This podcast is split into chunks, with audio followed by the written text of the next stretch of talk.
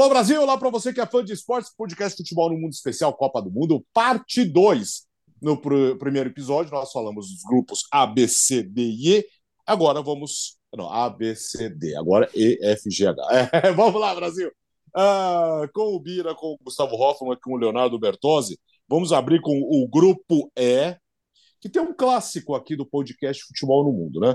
Tem Alemanha, Costa Rica, Espanha e Japão no dia 23 de novembro teremos o clássico entre Alemanha e Japão, Gustavo. Clássico Alemanha e Japão é bom, hein? Vai ser, vai ser um é, jogo é, legal, porque depois. Ah, mas, o, Gustavo, Gustavo, não Gustavo não é Espanha outro... agora? Agora é Espanha. Ah, é né? Espanha, é, Espanha tem dois, Espanha. então. Ah, então tem Espanha e Japão, então também. Até porque o outro clássico não vai ter, que é China e Itália. Se, se, se no outro. Bom, primeiro, um grande abraço para todo mundo. É, se no, no primeiro episódio a gente falou do, do, do tamanho do jogo França e Dinamarca, né? Aqui nesse grupo é outro jogo que vai chamar muito atenção. Esse Alemanha e Espanha, mais do que o Alemanha e Japão ou França e Japão. Mas é um grupo chato. É um grupo chato porque a Alemanha foi uma enorme decepção na Rússia, caindo precocemente, apesar daquela vitória incrível contra a Suécia, decepcionou de uma maneira absurda no jogo contra a Coreia do Sul. Joaquim Löw já é passado, um técnico histórico, foi campeão do mundo, mas a reta final do trabalho dele foi muito complicado. Hansi Flick chega, assume, inicia com aquela sequência de vitórias absurda em um grupo muito fácil de eliminatória e aí a gente imaginava que depois daquela sequência, bom, com, nos jogos maiores, na Nations, esse time vai apresentar um salto. Esse salto não aconteceu. Mesmo assim, é, é, por isso que eu não coloco a Alemanha na primeira prateleira com Brasil e Argentina. A minha primeira prateleira tem Brasil e Argentina. Na segunda vem Alemanha, vem França, vamos discutir, mas a Alemanha é um time que poderia chegar melhor. Tem talento, tem um grande técnico, tem um conjunto, mas que não rendeu tanto assim nessas últimas partidas. Kimmich é um dos melhores meio-campistas do futebol mundial. Thomas Miller, jogador histórico de Copa do Mundo. Manuel Neuer, e, e, e, posso ficar seguindo aqui, citando outros jogadores extremamente importantes dessa seleção, que vem uma boa temporada, Goretzka, é, é, Musiala, entre outros atletas do Bayern, principalmente. Então, é uma seleção muito forte, mas que chega um pouquinho abaixo é, do que poderia. A Espanha. O Luiz Henrique ele vive um período é, similar ao que no Brasil tivemos do Dunga com a imprensa. O, o Luiz Henrique aqui ele é, é um atrito constante com a imprensa. Decisões muito polêmicas, é, manutenção de alguns jogadores que, mesmo sem atuar tanto em seus clubes, têm a confiança do treinador. Sarabia, Ferran Torres, é, são jogadores que não brilham, mas que com Luiz Henrique jogam. É, atletas históricos que ficaram de fora. Então é uma seleção que tem talento, tem condição de, de, de jogar também com qualquer outra seleção, mas para mim chega abaixo da Alemanha. Em uma chave chata, porque o Japão é um bom time. Foi a primeiro, primeira seleção a divulgar, inclusive, os, os 26 convocados para a Copa do Mundo. Fez, fez uma segunda parte de reta final ali das eliminatórias muito boa. E eu acho que o Japão tem condição de surpreender, de roubar ponto, apesar de todo mundo olhar para essa chave e apontar Alemanha e Espanha como as duas favoritas para mim nessa ordem. Eu discordo, eu ah. discordo veementemente do Gustavo. Eu acho a Alemanha um patamar abaixo da Espanha hoje. É, se a gente olhar os últimos jogos, a Alemanha ganhou um dos últimos sete e foi contra uma Itália ainda enfraquecida e, e, e muito abalada pela eliminação da, da Copa do Mundo.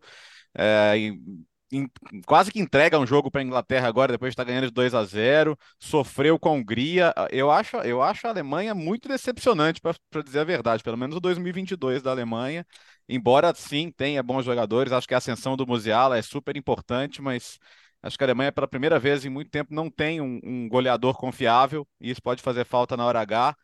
E, e, acho que essa garotada da Espanha, cara, o, que já fez nesses últimos anos, o, a Euro que fez o Pedro, depois a, a, a, ascensão do Gavi dentro da seleção. É, é, claro que é muito pouco, mas o Nico Williams estreou tão bem na seleção também. Então, acho que são garotos que podem fazer um bom papel. E a Espanha, a gente até brincou com o Luiz Henrique postando seus feitos, né? Que é chegar à, semifinal de Euro, à, final da Nations, a Final Four de novo da Nations, ganhar o grupo da eliminatória. É claro que para quem outro dia dominou o futebol mundial pode parecer pouco, Mas acho que não é pouco. Acho que ele, ele conseguiu fazer uma reconstrução importante. É que ele é esse cara que vai errar, acertar pela cabeça dele. Ele é cabeça dura, ele é teimoso, ele, ele tem as convicções dele e vai com elas até o final. Aceitem ou não. Então ele está disposto a tomar a pancada que tiver que tomar, ou depois, no final das contas, colher os louros. Mas eu, eu não consigo, eu não consigo olhar para a Alemanha acima da Espanha, não. Deixa, deixa eu ver se virar tanto desempate essa aí. Ele tá sofrendo com o Japão, que o sorteio foi muito cruel já. Eu, o sorteio foi cruel com o Japão. Mas eu, eu, eu não. Para mim, a questão da Alemanha e da Espanha é muito parecida. São duas seleções que oscilam demais. Então, é, são seleções que são capazes de fazer grandes atuações. É, por exemplo, por exemplo, é, o, o vencedor desse grupo cruzaria com o vencedor do grupo do Brasil, que a gente imagina que seja o Brasil, nas quartas de final. É possível a Alemanha ou a Espanha, jogando no, no que já jogaram recentemente, ganharem do Brasil. Acho o Brasil melhor, mas é possível ganhar. Agora, você não consegue garantir, porque essas seleções oscilam muito. Mas eu acho que a oscilação da Alemanha é uma oscilação mais difícil de entender do que a da Espanha. E por isso eu até coloco a Espanha um pezinho à frente da Alemanha. Acho que o, o teto da Alemanha é maior. Acho que a Alemanha tem mais talento em campo se a, se a Alemanha achar, reencontrar a forma de jogar rápido, assim, né, né? Às vezes acontece, na Copa do Mundo o time se reencontra. Acho que a Alemanha tem um teto maior que o da Espanha. Agora, a Espanha ainda é muito um jogo coletivo, tem muito jogador jo no, é, jovem ainda tentando ganhar espaço. A Alemanha tem um, teto muito alto, mas não está jogando isso.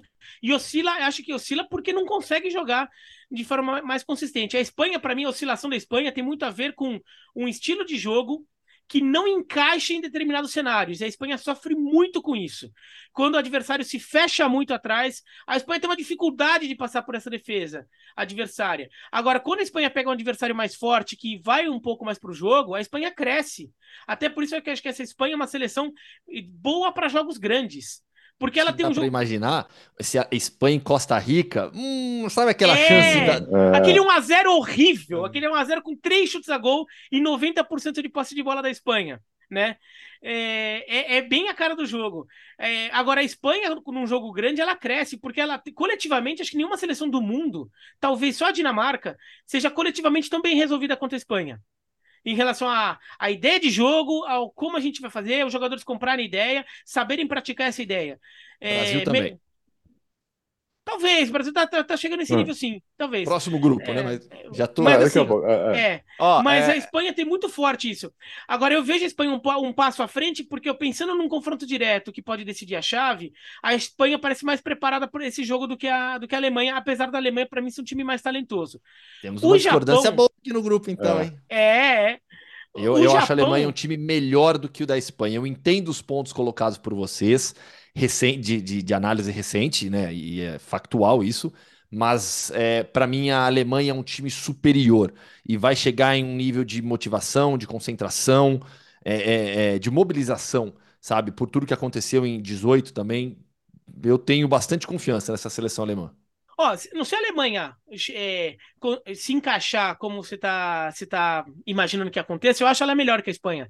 É que eu tô achando que ela não vai fazer. Eu não, eu não tenho tanta confiança que ela vai conseguir isso até a Copa. O Japão acho uma seleção que está em crescimento. É, eu acho que briga com a Coreia do Sul por ser a maior seleção asiática, acho superior ao Irã, superior à Austrália. É, aí, eu já, acho que a Coreia está com alguns talentos com mais evidência que o Japão, mas o coletivo do Japão, acho que no, no, no geral, acho que o Japão tem um, uma equipe mais parruda que, que a Coreia, e isso acaba equilibrando.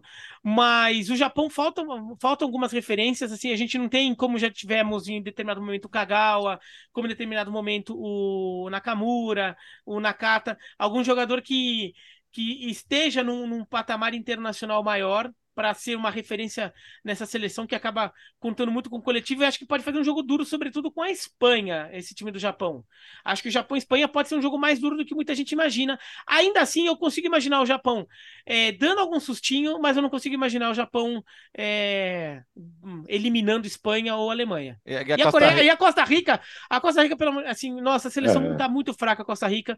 É, só foi na Copa porque cruzou com a Nova Zelândia no sorteio. Da, é o time de 90, Birata. É o time de 90. Exatamente. Exatamente. Tipo, Na, Navas, Brian Ruiz, Celso Borges, Joel Campbell.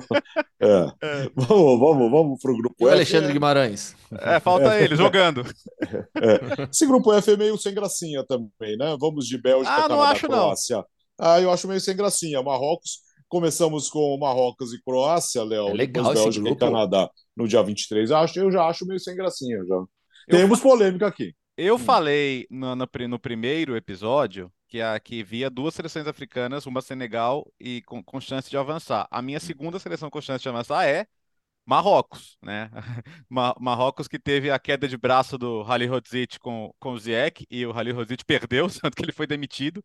Ele tinha parado de convocar o Ziyech, né? E alegando que ele era dava, dava migué, fingia lesão para não jogar amistoso, essas coisas, e no final das contas ele saiu e contrataram o Regragui, né, que foi o campeão da, da Champions Africana com, com idade Casablanca, e eu acho que tem muito jogador bom do, do meio para frente, cara, não, não só o, o Ziyech, né, mas se a gente pegar o Bufal, tudo bem que o Bufal é um jogador irregular, né? Mas uh, Belanda, enfim, Sabiri da Sampdoria, que se salva naquele time feio da, da Sampdoria. É, eu, eu acho que o Marrocos pode sim incomodar nesse grupo, porque eu vejo a Bélgica com problemas, uh, é aquela mesma defesa de 150 anos. A Bélgica tem, tem muitos jogadores com mais de 100 jogos pela seleção, o que pode ser bom, mas pode ser ruim também em termos de, de desgaste e fim de ciclo. É, hum, sei lá, tô, tô, com essa sensação. Acho que, a, a, por incrível que pareça, a, renova, a renovação da Croácia, finalista da última Copa do Mundo, me parece mais efetiva que a da Bélgica, porque a Croácia, metade do time da, da, da final da Copa de 18 nem tá mais. Alguns jogadores se aposentaram da seleção, outros pararam de ser convocados, mas eu acho que a Croácia continua competitiva, né? A Croácia encontrou novas soluções. É, o Canadá, acho que sim, estar na Copa do Mundo já é ótimo. Claro que tem bons jogadores, claro que tem Davis, tem Jonathan David, tem Kyle Laring, mas eu acho que a inexperiência nesse nível pode e vai pesar. Mas eu, eu, tô com, eu tô com um fraquinho pelo Marrocos aí. Eu acho que se não classificar, pode tirar pontos. E olha, posso, posso arriscar que o Canadá incomoda também? Não. A, a, por quê, pô? Eu tô sendo um pouquinho mais ousado aqui. tá. Seleção canadense é um time, é um time legal de se ver jogar também. Você tem jogadores conhecidos internacionalmente, eles têm Alfonso Davis, você tem Jonathan David, Kyle Laring, é, você tem, tem uma mínima base ali de jogadores que atuam em, em, um nível competitivo bem alto. E outros jogadores que atuam em ligas pouco menores, estão em clubes importantes. Tem o Eustáquio, que está no Porto, por exemplo, também. Então, assim, é, é, acho que esse grupo ele, tá, ele é mais equilibrado do que parece, seguindo a análise que o Bertozzi fez de Marrocos também. Então eu estou reforçando aqui um pouco o ponto de vista da seleção canadense, capaz de incomodar, capaz de, de, de fazer jogos duros, pelo menos, tentar roubar pontos das seleções favoritas. A Bélgica, ela, ela, gera muita dúvida, muita dúvida, até porque tem ainda, e, e, tem mesmo, o Eden Hazard como um dos seus protagonistas, um jogador que no Real Madrid virou a última opção de ataque. Ele tá atrás do Mariano Dias, hoje em dia no Real Madrid. Esse é o momento do Hazard. É, é, a defesa envelhecida, como o Bertozzi citou, mas ao mesmo tempo um jogador que desequilibra qualquer jogo do futebol mundial, que é o Kevin De Bruyne. Um goleiro que é o melhor do mundo, que é o Thibaut Courtois. Então é uma por, seleção por outro, de. Por outro, lado, por outro lado, o Lukaku praticamente sem jogar nessa temporada, né? Também, Sim. aí é um outro caso, é. né? E que, e que é e que tem protagonismo dentro da sua seleção. Então você olha, você pega o, o, o time da Bélgica, é um time de altos e baixos dentro do, dos 11 ali que vão jogar. Você olha pro goleiro e fala, nossa, que goleiro. Aí você olha pra zaga, hum, já, já não é a mesma de outros anos. Meio campo tem um De Bruyne, hum, mas o ataque, o Hazard e o Lukaku não jogam. É, eu acho que a, Bélgica é um enorme ponto de interrogação, de verdade, porque tem potencial, mas eu tenho dúvidas sobre o que vai fazer. A Croácia é uma equipe que tem uma das estrelas da Copa do Mundo, Luka Modric, jogando em um nível absurdo. Conseguiu renovar. Tem jogadores mais jovens, como Lovro Maier, por exemplo, que vai conquistando espaço na equipe. É, outros jogadores que agora vão chegar numa Copa mais experientes, com tamanho maior, Kovacic, Pachalic. É, então, assim, você tem uma equipe ali de, um, de, uma união de talento muito interessante com o mesmo técnico, Zlatko Dalic eh, se tivesse que apostar aqui, eu vou de Croácia em primeiro lugar. Tô, nessa contigo chave, nessa. De verdade. Tô, tô contigo tá? nessa. Tô contigo então, nessa. E, e, e, acho que vai ter jogo duro com todas as seleções aqui. É, eu vejo a Croácia como o time mais forte do grupo, assim, eu falo isso sem muito pudor, não. É, a Croácia, para mim, tá mais forte do que estava em 2018, antes da Copa. É que em 18, a Copa, muita coisa aconteceu certo. Inclusive, um chaveamento no mata-mata que favoreceu a Croácia. A Croácia, acho que ela não jogou tanto futebol quanto o Brasil ou quanto a Bélgica na Copa, mas ela jogou bem. Ela jogou bem, mas não jogou tanto quanto o Brasil e Bélgica, mas ela pegou um lado da chave que ficou vazio, enquanto o Brasil e Bélgica se mataram e depois França e Bélgica se mataram. Então o caminho abriu um pouco. O, o, o vice-campeonato mundial da Croácia em 2018 achei que foi um pouco um pouco nessa conta. Essa seleção da Croácia me parece mais consistente que aquela até. Jogando futebol melhor, é... É, que parece até ter mais opções em alguns setores. Já tem também o fato de ter conseguido um vice-campeonato mundial. Alguns jogadores é, talvez até se sintam mais é, mais leves, ou já é, sem necessidade de parecer que estavam tendo que mostrar alguma coisa. A Croácia no, no, na Copa do Brasil tinha ido mal pra caramba, foi eliminada na primeira fase, no grupo com Brasil e México. Então a Croácia acho que vem bem para essa Copa. É, acho ela mais forte que a Bélgica. A Bélgica, ela tá tendo dificuldade nessa transição de geração. Aquela geração vitoriosa que a gente ficou exaltando tanto, no final das contas acabou não levando nenhum título, mas elevou o patamar da seleção belga, claramente. Agora, é, a renovação não é tão boa, e mesmo no que há de renovação, acho que a Bélgica está tendo dificuldade de de ter coragem para fazer algumas mudanças. Uhum. O Azar, por exemplo, ele ainda é titular do time porque na seleção belga normalmente ele joga bem melhor do que no Real Madrid. Né? Desde que ele trocou o Chelsea pelo Real Madrid, onde ele joga melhor é na seleção belga, não no, não no clube. Mas o Trossard tá pedindo passagem faz tempo. Sim. O, o, o Trossard é um jogador que já podia virar titular. Não é um, acho que o Trossard não é do mesmo nível que era o Azar no auge, mas é um jogador que vem jogando bem melhor. Acho que é um jogador que tem que ganhar espaço nesse time.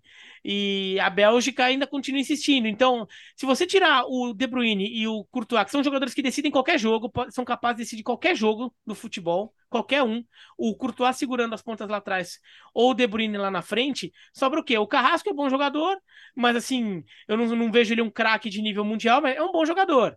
Ok mas é um coadjuvante. O Witzel também. É, a, a, zaga é uma zaga lenta, é uma zaga veterana e lenta, então é uma zaga que tem muito problema contra o adversário que joga em velocidade. A Bélgica tem muito buraco e, de fato, acho que a, a, Bélgica é favorita ao segundo lugar do grupo para mim, mas eu realmente não descartaria Marrocos aprontar.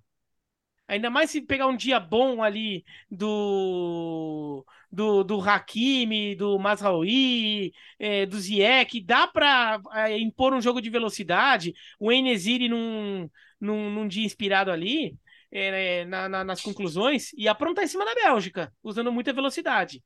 Mas é, acho que fica por aí. Canadá vai ser legal, que acho que vai ser a seleção que vai jogar com. Vai, vai, vai se entregar muito na Copa. Então, então eles estão se enroscando lá com a federação, né? Estão brigando com a federação. Mas na hora da Copa, acho que eles vão querer jogar muito, porque não, é, até porque eles não têm vaga garantida na outra Copa, né? Então, assim, é, é, é, é uma. É um, é um, também é, é se preparar para um ciclo de uma Copa que eles vão meio, podem meio que jogar em casa. Né? Então, para o Canadá vai ser um momento bem, bem relevante. Ficando em primeiro, o segundo vai enfrentar a Espanha ou a Alemanha, provavelmente. Agora, o grupo do Brasil, que é o grupo G, tem Brasil, Camarões, Suíça e Sérvia. O Brasil abre a Copa no dia 24 contra a Sérvia. Foco aqui nos adversários do Brasil, Sérvia e Suíça, Gustavo.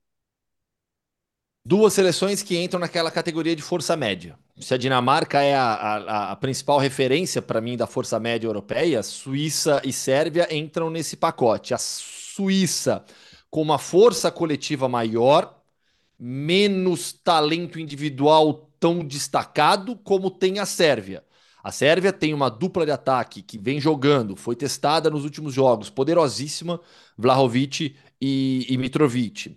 Tem um ala pela esquerda de um talento inquestionável, Filip Kostic. É uma seleção mais experiente. Tem Dimitrovic no gol, Milinkovic Savic, Milinkovic Savic no meio-campo e no gol também. Dois bons goleiros e o Milinkovic Savic do, do meio-campo. Então, assim, é um time chato de se enfrentar, que contra o Brasil a gente vai, eu projeto um jogo onde o Brasil vai tomar a iniciativa, aquilo que eu falei antes, que eu, que eu até interrompi o Beratan, ao Brasil também, porque o Brasil, para mim, hoje é uma seleção muito bem definida do que ela quer.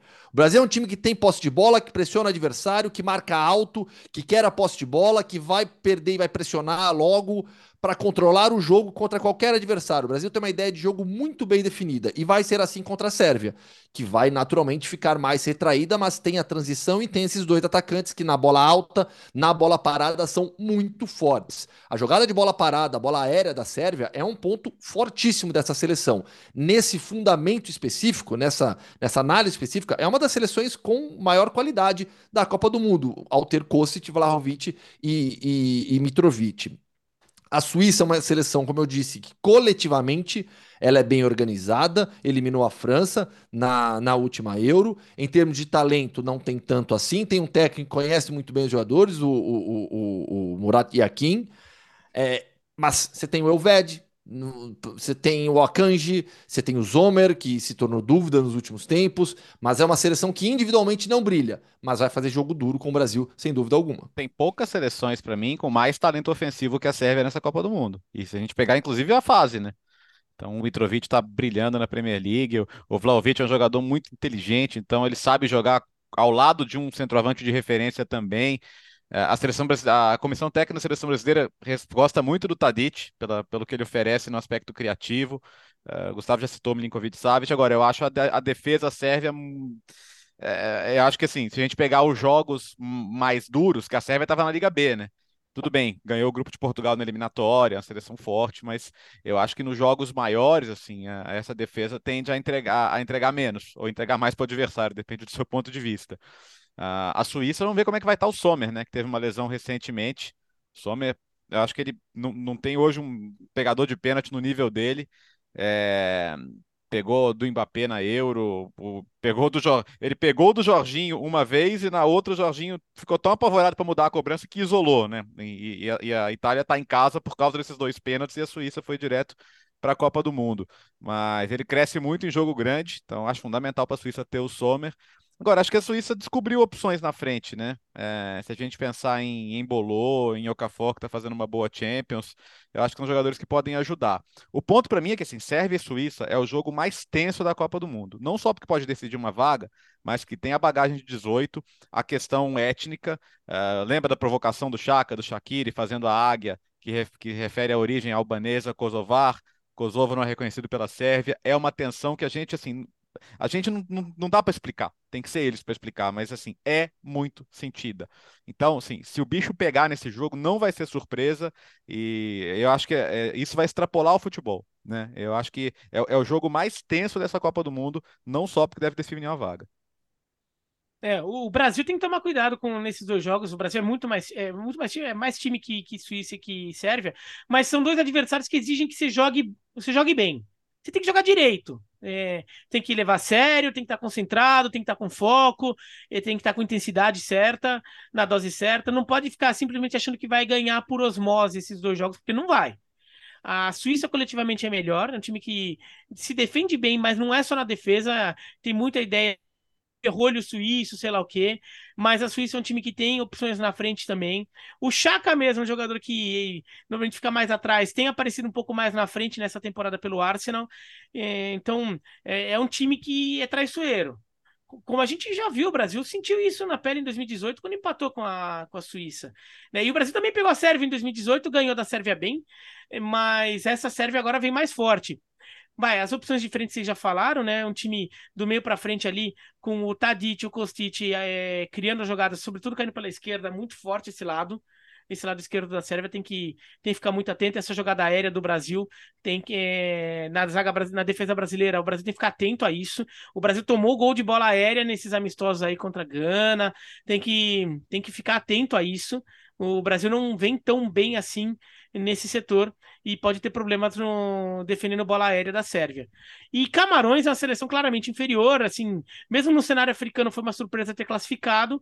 Tem alguns bons jogadores, o Sak tá comendo a bola no Napoli, é um ótimo jogador.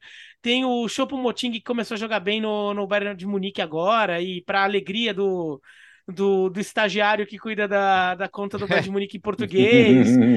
o, o Ekambi é um bom jogador também, mas vai ficando por aí. O Onana. É, é, o Onana, claro, o Onana o goleiro, mas vai ficando por aí. é, não é uma, é uma seleção, mesmo para o padrão africano, é, Camarões já teve melhor e a África tem opções melhores ali na Copa do que Camarões. E, e o Samuel Eto'o fez, teve uma decisão super populista, né? Ele afastou o Tony Conceição, que fez uma boa campanha na Copa Africana, para trazer o Rigoberto Song, o, o ex-zagueiro, sem nenhuma experiência em alto nível. Assim, eu acho o Camarões uma zona. Camarões, desde aquela Copa épica de, de 90, ganhou um jogo em Copa do Mundo e foi com a Arábia Saudita em 2002.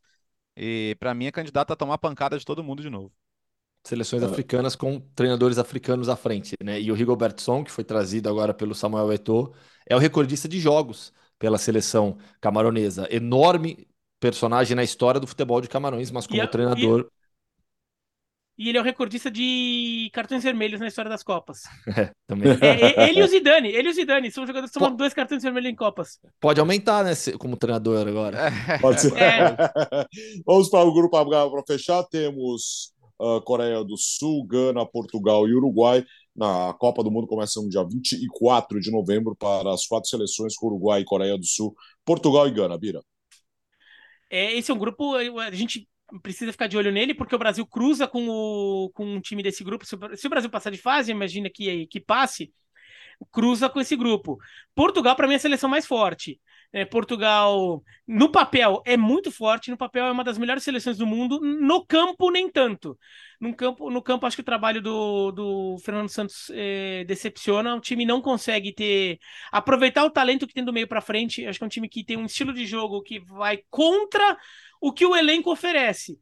O elenco pede um time que jogue de forma mais impositiva na frente e o time foi montado para jogar mais em transição. Ainda assim, é um time muito forte.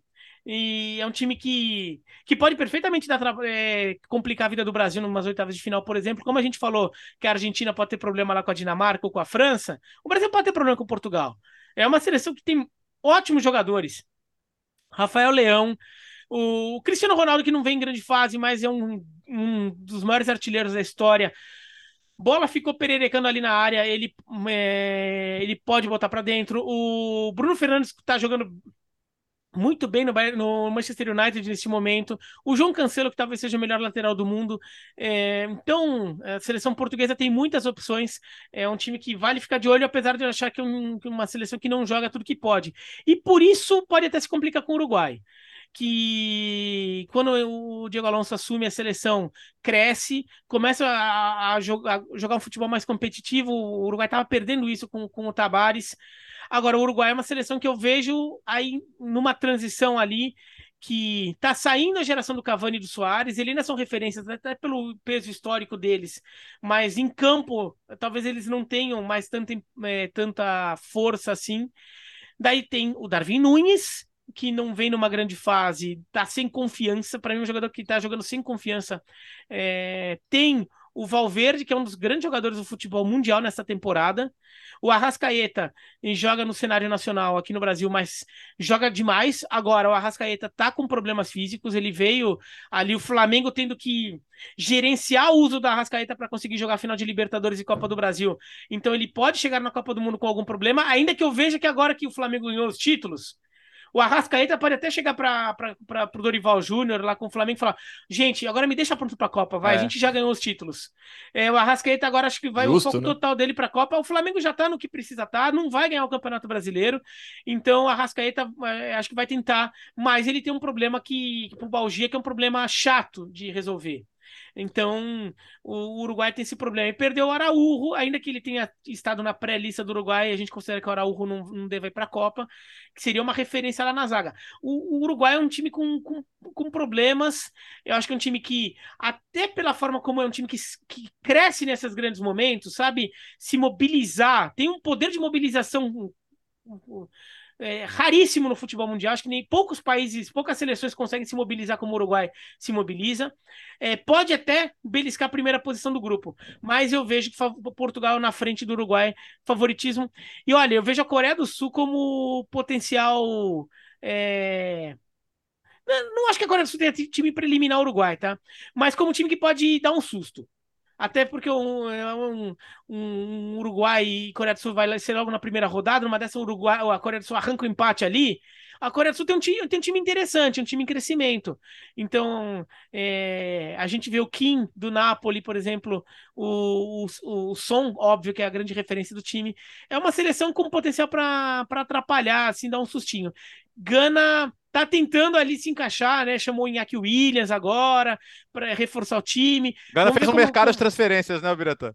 É, exatamente. É. É, Gana fez um mercado de transferências que, que reforçou um time que, se não fosse por isso, para mim ia ter cara bem de coadjuvante nessa Copa. Agora pode também ser um time que vai brigar ali com a Coreia do Sul ali, mas eu até vejo um pouquinho mais de potencial na Coreia para dar um susto no Uruguai. Cara, é engraçado que Gana, na última rodada, vai jogar a vida contra o Uruguai, né? Porque é o jogo mais importante nos últimos 12 anos, desde aquela defesa do Soares. Esse, é assim, é verdade. Os caras, os caras realmente estão olhando mais para esse jogo do que para os outros. Então, mesmo que Gana esteja eliminado nesse jogo, é capaz de jogar para incomodar. A, a, a, Coreia, gente, assim, é, o, o Paulo Bento arma um time para marcar forte e jogar a bola no som. E eu diria o outro, tá errado? Não. pois é. Mas, é o que assim, tem. A, individualmente, essa Coreia é muito melhor que a de 2002. É que aquela tinha um 12 jogador ali que era difícil de superar, é. né? É. Mas, mas como eu acho como time, jogador por jogador, essa é bem melhor que aquela. Bem melhor que aquela. E não, não vai me surpreender que incomode, não. O Uruguai foi, foi corajoso, né? Porque tirar um cara como o Tabares, porque eles estavam para ficar fora da Copa do Mundo, é, não, é, não era decisão fácil. Você está cortando laços ali com uma lenda.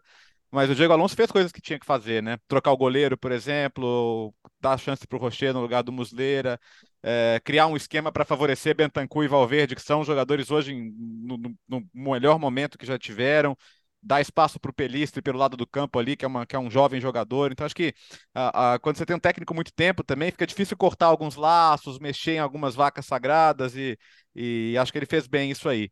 E, e assim, pela primeira vez, acho que em algum tempo a gente fala em Portugal e a gente não fala assim, é, Portugal do Cristiano Ronaldo. Portugal tem o Cristiano Ronaldo, ótimo, mas Portugal tem, tem muita gente boa, cara. É, é se amanhã tá batendo na madeira o Cristiano Ronaldo não pode jogar a Copa do Mundo, Portugal continua sendo uma seleção forte e competitiva. E até outro dia a gente não seria capaz de falar isso. A gente falaria assim, nossa, se, se o Cristiano Ronaldo não fizer uma grande Copa do Mundo, acabou Portugal. E não é mais verdade. Né? Embora ele seja importante e vá ser importante, o maior artilheiro da história do futebol de seleções, Portugal hoje uh, supera a dependência dele. Agora, é, fica aquela coisa, o Fernando Santos tem muita explicação a dar, né? É, a perder, a perder o jogo para a Sérvia, perdeu agora para a Espanha na Nations, jogo que Portugal é, é, pagou caro por tentar só defender um resultado. Então hoje, embora ele tenha título de Euro, título de Nations, ele não é um técnico que é unanimidade no país. É, e, e, assim, eu acho que a luta nesse grupo para fugir do Brasil vai ser importante, né, Gustavo? Enorme, né? Enorme. É. Porque fugir do Brasil nas oitavas de final acho que é o primeiro objetivo ali de todo mundo. É, o, o, o Portugal não conseguiu fazer o que o Uruguai fez com o, o, o Maestro Tabares. É, acho que dá para fazer uma comparação pelo tamanho que esses treinadores têm. Claro, o Oscar Tabares enorme, mas o Fernando Santos também tem uma importância muito grande no futebol de Portugal nesses últimos tempos. Só que a seleção não evolui mais nas suas mãos, pelo contrário, fica abaixo do potencial que ela tem. Individualmente é um timaço, é um timaço que poderia jogar muito mais, é, poderia ter mais positiva é, é, é, é ofensivamente falando, mas não é. Então, é, esse Uruguai e Portugal, com a Coreia do Sul podendo surpreender, Gana um pouco abaixo, apesar dos reforços contratados nos últimos meses, esse Uruguai e Portugal vai ser um jogo muito, muito pesado. É isso, meus amigos. Compromisso marcado para antes da Copa? O, o Gustavo direto do Catar, né? Bora, bora fazer um, uma live lá no, no dia, no dia 19. É, tem João Castelo Branco, tem Nathalie Gedra, bota todo mundo na roda. Vamos combinar direitinho isso. Compromisso, hein? Demorou, demorou. É, fizemos aqui praticamente um guia da Copa do Mundo para você ficar por dentro, entrar no clima. E aí, um pouco mais perto já, do dia 20 de novembro, estaremos mais uma, mais uma vez uma edição especial para falar diretamente já do Catar. Valeu!